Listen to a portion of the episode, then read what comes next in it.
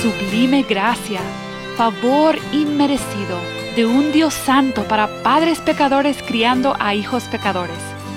Este es el Evangelio de Jesucristo, el contexto esencial que cada hogar necesita. Soy Susie Bixby y te invito a acompañarme en una temporada especial del podcast Crianza Reverente, mientras contemplamos las facetas y el poder del precioso Evangelio.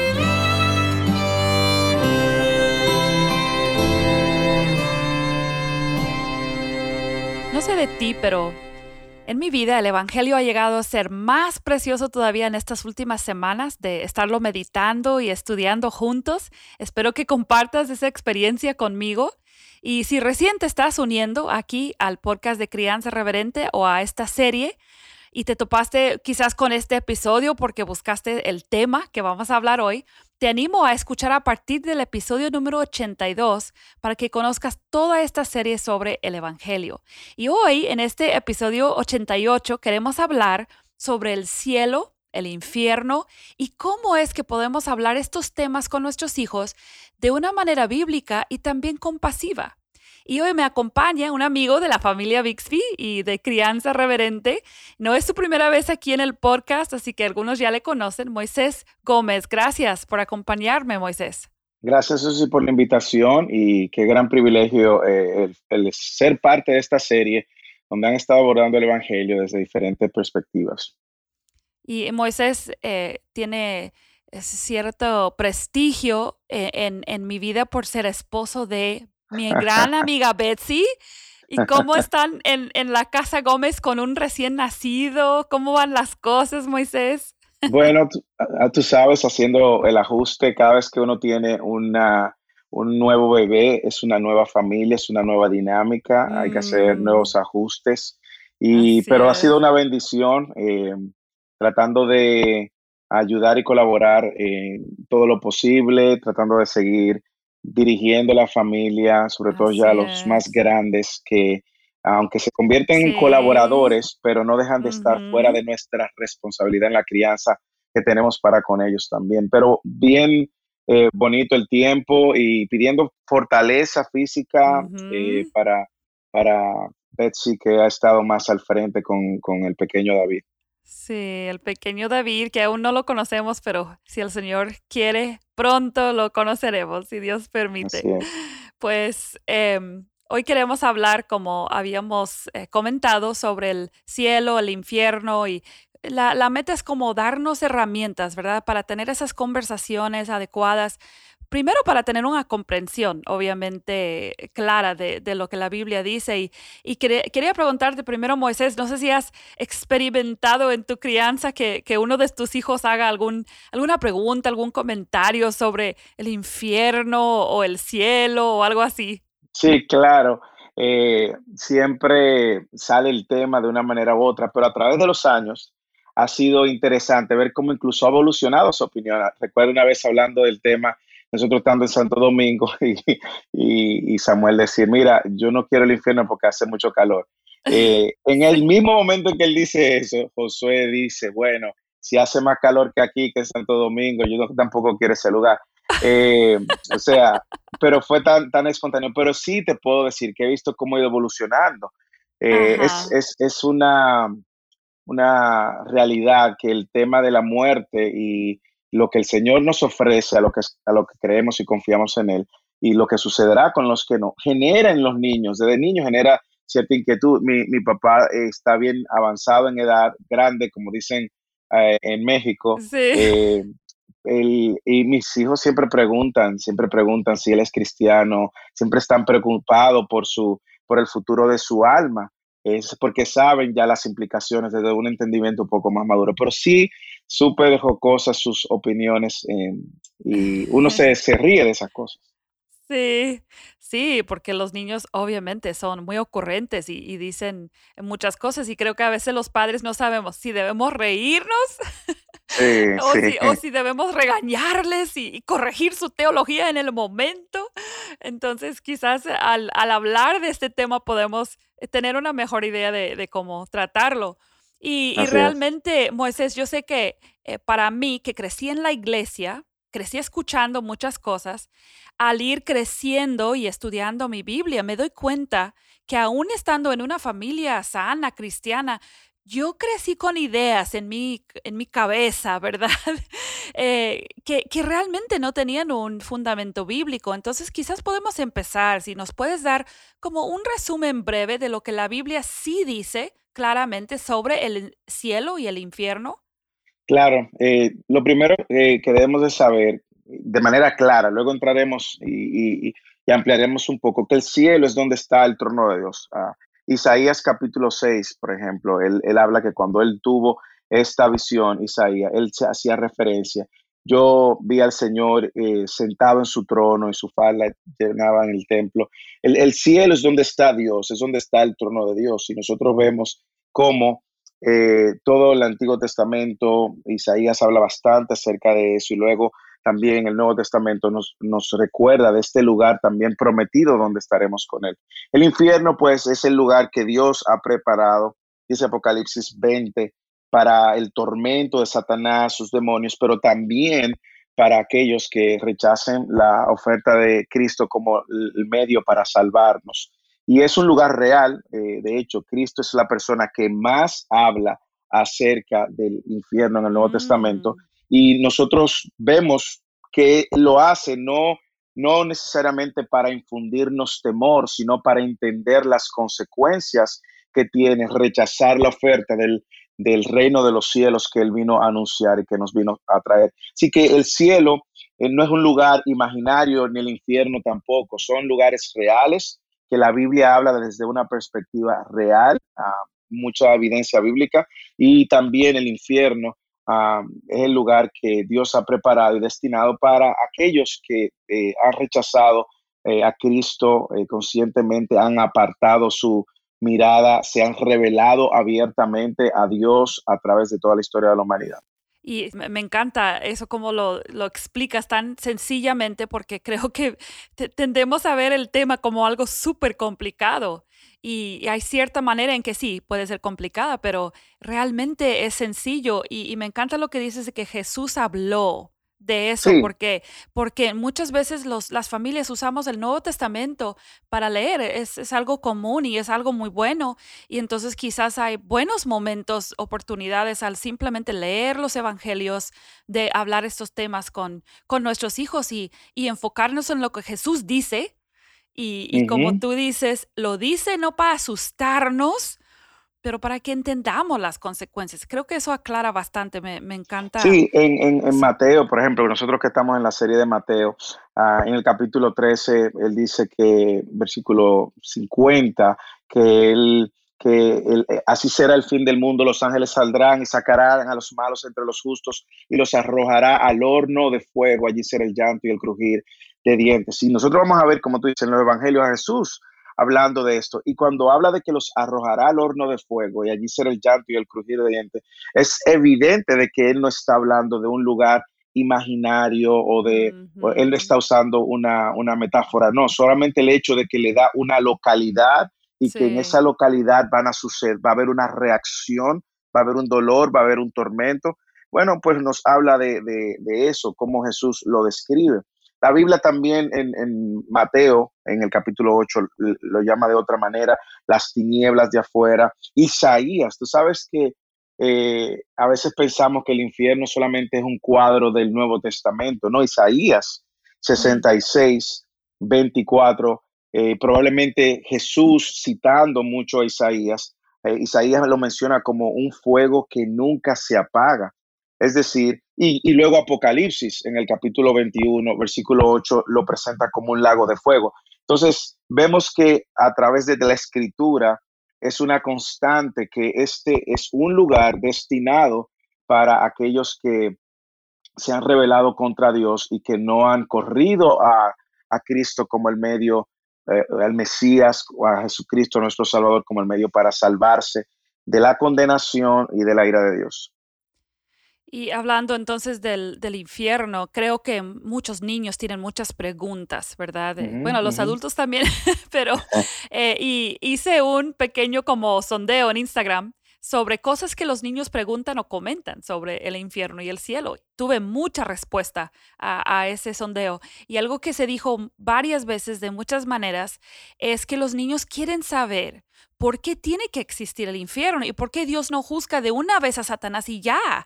Y, y si, por ejemplo, y si realmente es verdad, o sea, los niños hacen preguntas como, pero si mi amiguito tal no acepta a Cristo, ¿va a ir al infierno? Entonces, eh, ¿cómo podemos los padres presentar la realidad del infierno? ¿Por qué tiene que existir de una manera que representa el carácter de Dios y también del hombre bíblicamente? Y quizás si hay algunos errores que, que deberíamos de evitar cuando hablamos del, del infierno. Excelente pregunta. Eh, es, algunos de esos comentarios mis hijos me lo han hecho. ¿Por qué, porque Dios no termina ya con Satanás y lo manda al infierno? Mira, la mm. mejor manera que pienso, y pueden existir otras, otras buenas maneras, es que nosotros veamos la escritura como una meta historia, ¿ok? Que comienza en Génesis. Eh, siempre es bueno iniciar temas tan complicados y todo tema relacionado con el pecado mi recomendación es que inicien por Génesis, y, pero no se queden en Génesis. Hay una meta historia que comienza en Génesis, cuando Dios crea la tierra, bien simple, ellos lo saben, la creación, ubica a esta pareja humana, crea al hombre, a la mujer, y ellos iban a hacer una residencia con Dios, una residencia divina, sin pecado, en el que tendrían un compañerismo con Dios eterno, en donde procrearían hombres y mujeres y generaciones sin pecado. Iba a ser un mundo perfecto, pero por causa de la desobediencia de esta pareja, este, esta relación se rompió, esta relación con Dios se rompió.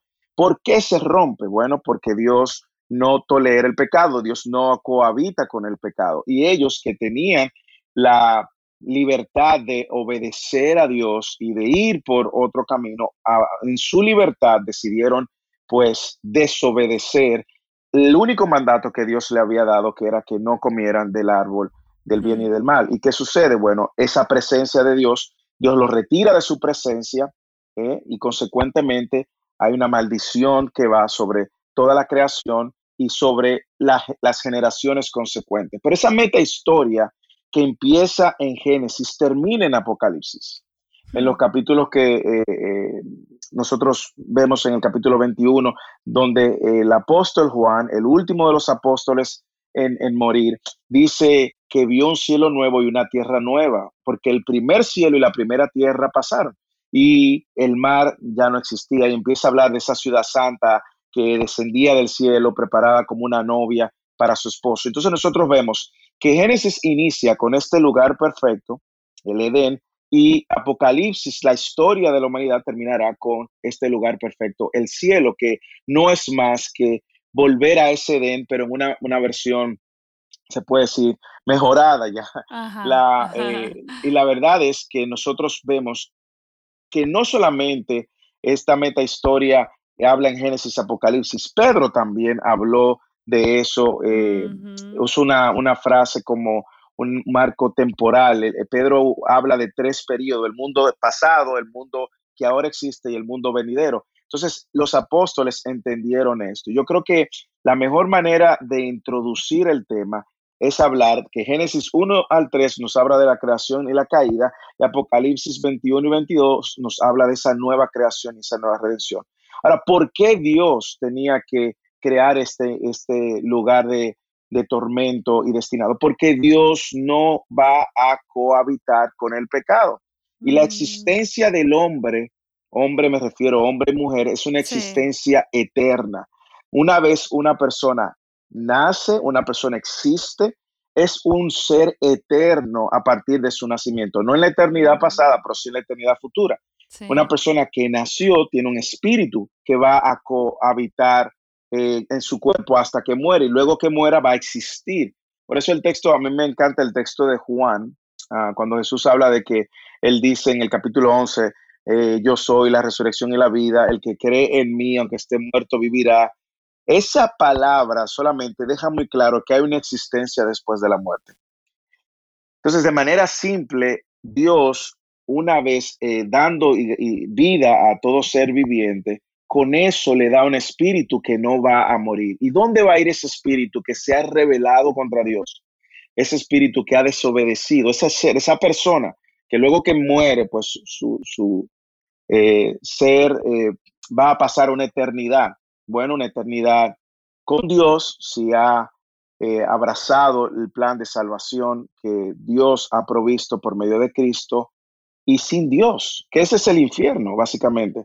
El infierno es el lugar de tormento, es el lugar donde Dios no va a habitar. Y yo creo que eso nos daría una idea, entender que por la misma, como tú decías en la pregunta, el carácter de Dios es un carácter santo, santo, santo, santo. Y en su santidad, Él no tolera el pecado. Por eso proveyó a Cristo para que Cristo entonces eh, eh, justificara la manera en la cual nosotros nos íbamos a presentar delante del Padre. Pero ¿qué va a pasar con aquellos que no son justificados por Cristo? Van a vivir eternamente sin, sin Dios. Y aunque la Biblia nos habla de que es un lugar de tormento, un horno de fuego, nunca se apaga, tinieblas, imagínate, si por un momento, un lugar, imagínate un día, un mes, una semana de tu vida sin ningún tipo de gozo, sin ningún tipo de amor, sin ningún tipo de sentimiento de alegría, hmm. sin ningún tipo de esperanza. Imagínate cuánta oscuridad sería vivir eso por la eternidad, sin tener esperanza alguna de salir de ese estado, donde no hay nada que traiga a ti alegría, gozo, una sonrisa, nada que traiga a ti paz, nada que te dé esperanza de salir. Eso es un tormento en sí mismo. Y añádale todo lo que, añádale todo lo que la Biblia dice también acerca de ese lugar eh, mm. y esa localidad. Es decir, que es necesario y fue necesario que Dios preparara este lugar para Satanás y sus demonios y para todo aquel pues que ha decidido seguir la la corriente de este mundo, el príncipe de este mundo, Satanás, y, vivir en una rebelión contra Dios. Estaba pensando mientras hablabas que todo lo que hemos venido hablando de, de el carácter del hombre como pecador y cómo a veces los padres como resistimos la idea de ver a nuestros hijos como los pecadores que son, pero cómo cuando hacemos eso entonces entendemos la urgencia, o sea, cuando entendemos cómo es el infierno y, qué es lo que les espera a las personas que no depositan su fe en Cristo. Entonces, igual cuando hablamos con nuestros hijos, si nuestros hijos se preocupan por alguien que no es salvo, y entienden que el Evangelio es para esas personas, eso puede provocar eh, una gran compasión en, sus corazones. Entonces, si negamos, si un niño dice, entonces mi, mi amiguito de la escuela puede ir al, infierno si no es salvo, si nosotros evitamos esa pregunta o lo negamos, realmente estamos negando el carácter de Dios y también la necesidad de esa persona. Exactamente. Y, suena como poco compasivo decir que alguien va a ir al, infierno, pero no lo es porque es como aceptando la realidad para poder entonces darle la esperanza que necesita. Así es, y, el hecho de que esa realidad nos muestra, y esa historia de la escritura nos muestra, de que nos revela de que Dios no, no renunció a su creación. Y en su gracia soberana, Dios decidió, por medio de Cristo, Efesios 1.10, reunir todas las cosas en Cristo, tanto las que están en los cielos como están en la tierra. Y Cristo murió justamente para que la humanidad, la tierra y el universo fueran renovados para proclamar lo que, lo que tú estás diciendo, esas buenas mm. nuevas. Y sí quiero decir, porque parte de tu pregunta fue también, ¿qué errores uno puede cometer a la hora? Yo sé que como padres uno tiene eh, un celo muchas veces y un temor eh, de hacer las cosas bien, pero en ocasiones cometemos errores por hacer las cosas bien y queremos imponer a nuestros hijos a verdades desde una perspectiva legalista y es desde esa perspectiva legalista que ellos muchas veces la abrazan y la ven.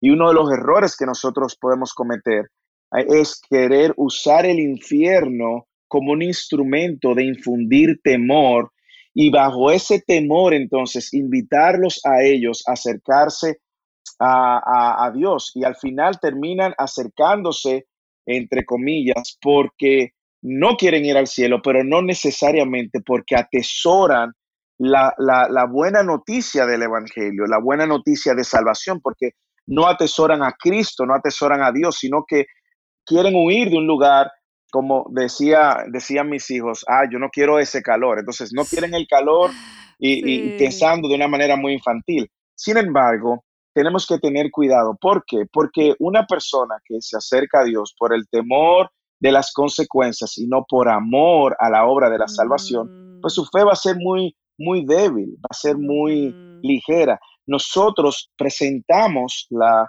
buena noticia del Evangelio acompañada de la drástica consecuencia del pecado, para que la mm. buena noticia del Evangelio entonces luzca hermosa, luzca como el lugar donde yo debo de correr por la misericordia que se me extendió por pura gracia pero no porque, ay, si no hago esto, es, entonces es como el, niño que le teme al papá de una corrección y no que ama a un papá que entiende que lo ama por, y lo disciplina. Entonces hay que tener mucho cuidado de ser legalista y usar el infierno. Te vas para el infierno. Mira, hiciste esto. Te vas para el infierno. Desobedeciste. Prepárate. Tú tienes tu, tu suite en el infierno. No. No usemos el infierno como un mecanismo de legalista. Sí, y, también está del otro lado, está la, motivación inferior de conseguir tu boleto al cielo. Mi esposo siempre habla de la gente que, ah, mira, tengo mi boleto, aquí me lo meto al bolsillo y ahí sigo, sigo viviendo mi vida como, sí. Entonces, está de los dos lados, el miedo al infierno ni el boleto al cielo es la motivación suficiente para la salvación. Y, y yo diría que la mayoría de los niños que repiten una oración en una clase de escuela dominical porque se les amenazó con el infierno o se les ofreció un boleto al cielo sin que la persona de Cristo y la obra de Cristo sea primordial, realmente probablemente no han sido salvos. Porque el arrepentimiento y la fe en, en un Cristo hermoso no, no ha sido realmente la motivación de esa oración. Claro, y por eso es la importancia de nosotros eh, usar la escritura como la fuente ah, principal de hablar estas cosas. Porque cuando nosotros le decimos a nuestros hijos que por causa de ese pecado sucedido en Génesis, ahora, como dice Corintios, eh, Pablo escribiéndoles en la primera carta, que él les dice en el capítulo 15, la muerte entró por un hombre, también por un hombre la resurrección de los muertos, y como Adán todos mueren, también en Cristo todos serán vivificados. Es importante que ellos vean que justamente la obra de Cristo es que va a traer ese camino al cielo, como Jesús cuando trajo el reino de los cielos. ¿Y qué requiere? ¿Qué requiere? Lo que Jesús anunció, arrepiéntanse. ¿Arrepiéntanse de qué? Arrepiéntanse del pecado que nosotros hemos cometido, que por naturaleza nacemos y que requiere que yo entonces ahora reconozca, me arrepienta y que pida perdón y, corra a Cristo como el suficiente y único medio para perdonarme y mover y remover el obstáculo del pecado en mi relación con Dios. Entonces, muy importante lo que estás diciendo y muy importante que nosotros usemos eh, la escritura como el medio que Dios mm. también nos ha provisto para hablar de mm. estas cosas. Eh, en los minutitos que nos quedan, me gustaría que, habláramos un par de temas muy prácticos. En, eh, todos los niños experimentan en algún momento la pérdida de, alguien que, conocen, ¿verdad? El fallecimiento de un familiar. Y yo creo que en este último año y medio, con e, esta pandemia que hemos estado viviendo, ha sido una experiencia todavía más común. y yo creo, yo he escuchado a padres decir cosas a sus hijos como pensando que los, los van a consolar y, hay frases comunes que se escuchan como, como, mira, tu abuelito te está cuidando desde el cielo, ¿verdad? Y, y cosas así que realmente no tienen un fundamento bíblico o, dicen, están en un funeral y les dicen, mira, no te preocupes, está dormido, es, es un sueño especial. Y quizás hay un poquito de certeza en eso, pero pero en, general, ¿puedes aconsejarnos a los padres posibles maneras verídicas para tratar con la muerte de alguien a quien nuestros hijos amaban? Claro, y, la verdad es que es bien delicado, sobre todo si esa persona que murió murió sin el Señor. O sea, es muy delicado. Yo creo que por eso el, ejercicio, y gloria a Dios por, por podcast como este, el ejercicio de de disipular a nuestros hijos y entrenar en esa crianza reverente debe de empezar mientras más temprano posible, de manera que ellos puedan entender el, Evangelio y el medio de salvarse. Lo primero que digo esto porque todos, a la hora de la muerte, todos quieren el cielo, ¿ok? Y a la hora de la muerte, todos esperan que nuestros seres queridos vayan al cielo, pero hay una realidad. Y la realidad es que sin Cristo, aún por más que nosotros amemos y queramos a esa persona, sin Cristo no hay cielo. El cielo es el lugar donde Dios está, donde Dios gobierna, donde Dios va a gobernar en, su nuevo eh, cielo y nueva tierra también, y solo está preparado para aquellos que han confiado en la provisión de salvación que él mismo nos ha dado. La Biblia lo que dice, en 2 de Corintios 5.8, que el alma de un creyente va al cielo a estar con, con Dios. Punto. Ahora, el cuerpo de ese creyente también la Biblia dice que permanece en la tierra. Es decir, nosotros somos alma y cuerpo, o espíritu y cuerpo, usted lo puede llamar de, la manera, ah, pero es ese ser interior que pasa delante de la presencia del Señor y ahí delante de la presencia del Señor está completamente eh, satisfecho, si se puede decir así. O sea, no está mirando hacia el cielo, no está viendo lo que, eh, mirando, perdón, hacia la tierra, no está viendo lo que está sucediendo en la tierra, no te está cuidando como tú piensas. Y eso hay que enseñárselo a sus hijos. Él está en un mejor lugar. Si murió en Cristo, está en un mejor lugar. Si murió en Cristo, está con el Señor. Si murió en Cristo, se unió a su Creador. Si, si murió en Cristo, está donde nos, ahí nos vamos a encontrar. ¿De acuerdo? Eh, y lo bueno es que si murió en Cristo, Cristo mismo promete que resucitará físicamente. Mm y va a resucitar en un cuerpo sin enfermedad, donde no va a haber COVID, no va a haber cáncer, no va a haber tumores, no va a haber dolor y ahí entonces nos encontraremos con Él. Y eso, eso trae mucha, mucho alivio, eh, el, poder decirle a, claro, estoy hablando de familias creyentes, con hijos creyentes, decirle, nos vamos a encontrar, porque es una esperanza cierta. Y, es, y yo creo que es la manera nosotros de, animar a otros, sino también de nosotros mirar hacia adelante con esa esperanza, porque dice Pablo en 2 de Corintios que eh, la tierra terrenal va a ser destruida, pero en verdad hay una morada por la cual nosotros gemimos y anhelamos. Y en esa morada nos vamos a encontrar con todo el que murió en Cristo. Cuando el, caso es de, una familiar que murió sin Cristo, eh, yo creo que no ser necesariamente tan por el momento y la ocasión del dolor, añadirle más dolor, ah, no, abuelito se fue para el infierno. No, no, es sencillamente reflexionar sobre la muerte y decirle, la muerte es una causa del pecado, la Biblia lo dice, y por eso necesitamos confiar en Cristo para salvación, para pasar la eternidad con Él. Yo no, no usaría la muerte de un ser querido que no partió con el Señor para recordarle a tus hijos, está en el infierno. No, porque al fin de cuentas, quizás tu hijo no está preparado. Ahora, si ya es un poco, eh, si ha crecido, si es un adolescente que entiende, él mismo va a sacar sus conclusiones. Él o ella van a saber dónde él está, y, pero es un buen momento para animarlos a fijar su mirada en Cristo, a fijar su mirada en la esperanza que Él nos da de que resucitaremos con Él todo el que vive y cree en Él, dice Jesús, no morirá. ¿Y a qué se está refiriendo? A la resurrección y a la vida eterna que Él nos, nos ofrece. Entonces, esto, Jesús, si se construye desde temprano. Ah, se construye mientras más temprano tú empieces a hablar del tema, mucho mejor. Si tus hijos ya están un poco grandes, pues vuelve a Génesis. Háblale de las implicaciones del pecado, habla de lo que Dios dice, lo que Jesucristo habló acerca del infierno y de la provisión que Él mismo nos da de ser salvos de la condenación eterna. Sí, eh, me, encanta lo que dices de, de, vuelve a la palabra, vuelve a Génesis, usa la palabra, usa la palabra. Yo creo que los padres eh, tendemos a, sentir que deberíamos de tener toda la sabiduría para contestar bien a nuestros hijos, pero realmente el Señor nos provee la sabiduría en su palabra y, y a veces queremos dar esas respuestas eh, típicas, ¿verdad? Que, que, mi hijo no, no que, no le duela, que, que no sufra, pero realmente lo que nuestros hijos necesitan es la verdad de una manera compasiva. Claro.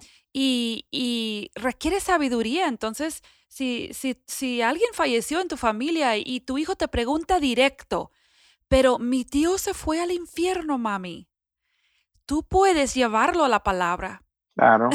y decir, ¿qué dice Dios? ¿Cómo, ¿Cómo, es el carácter de Dios? ¿Puede tolerar el pecado? Entonces, ¿qué, qué nos debe llevar esto a hacer? A examinarnos y, y a confiar en Cristo. Entonces, no tenemos que Obviamente nunca les vamos a mentir, pero tampoco tenemos que, ser abruptos y, No, y, claro, y puede haber una esperanza. Va a depender, como yo te dije, hay muchos factores que dependen. Hay personas que Dios les da la bendición de morir en un proceso más lento y en ese proceso, pues, encontrarse genuinamente con Dios. Y Dios le, y, hay esperanza. Eh, no es lo mismo cuando una persona muere, por ejemplo, de un infarto fulminante. de, un, momento a otro. De un momento a otro, sin Cristo, pues ya nosotros sabemos que las, las esperanzas, pues, de que esa persona haya encontrado, eh, se haya corrido a Cristo es menor que aquel que tiene meses batallando con una enfermedad, que sabe que sus días están contados, esa realidad ante la inminente muerte, pues Dios la usa como un instrumento de gracia para salvarlo. Entonces, uno puede decir, al menos que abuelo o tío en medio de la enfermedad hayan entregado su vida a Cristo, están con el Señor. Y yo creo que en eso uno también está siendo fiel a la escritura, porque uno no quiere dar falsas expectativas, ni una falsa esperanza, ¿entiendes? Pero sí redireccionarlo a Cristo.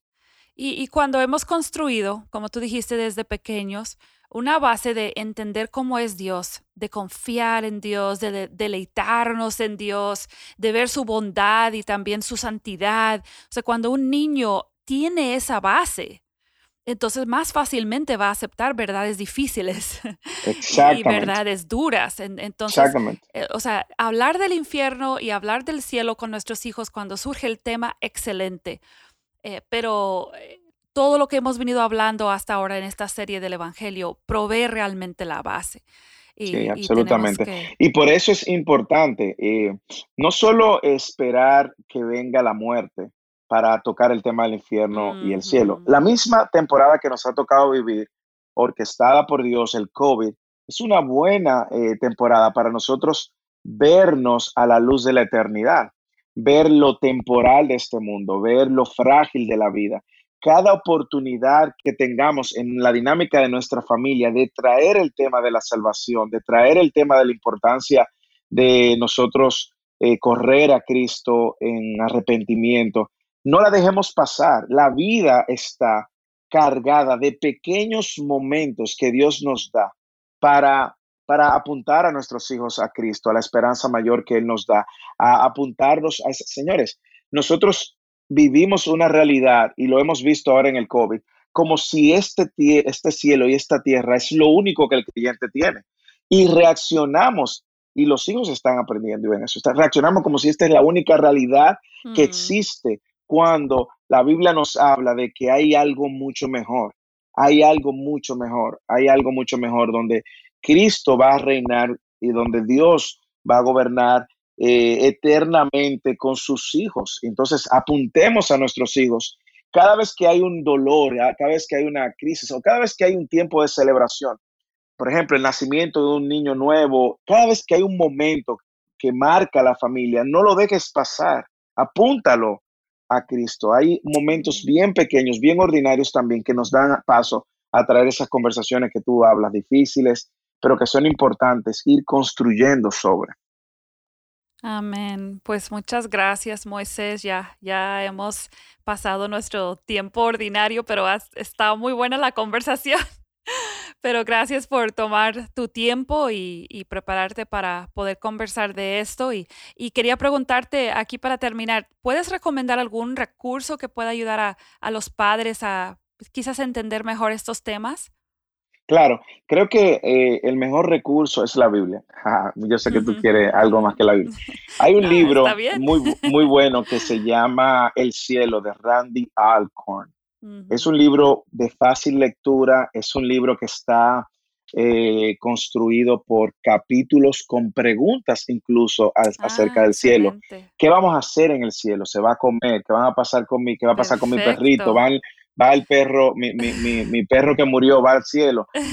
Y, y hay preguntas que, que van desde lo infantil hasta lo complejo, eh, que yo recomiendo que lo puedan. Y como te dije, es de fácil lectura y cada capítulo se puede leer independiente. Así que creo que es un buen recurso.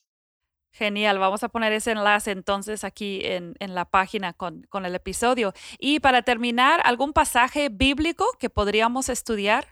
Claro, yo les animo a que estudien Apocalipsis, el capítulo 21 y 22, o el 21 y luego el 22. Pero Apocalipsis, eh, el apóstol Juan nos da una excelente imagen de cómo va a lucir el cielo, cargado de esperanza y centrado en Cristo. Amén. Bueno, ahí tenemos la recomendación entonces y todos los enlaces van a estar en la página. Gracias, Moisés. Espero que puedan dormir un poco más en estos días Gracias que por la invitación. Gracias por la invitación y, y de verdad y por tomarte el tiempo también para pensar en temas como este que sirvan para la edificación de la iglesia y de la Gracias familia. a Dios, gracias a Dios. Eh, y a ti que nos escuchas, nos vemos otra vez la próxima semana y que Dios bendiga esta semana tu, tu meditación sobre este tema y tu estudio de la palabra. Que Dios te bendiga.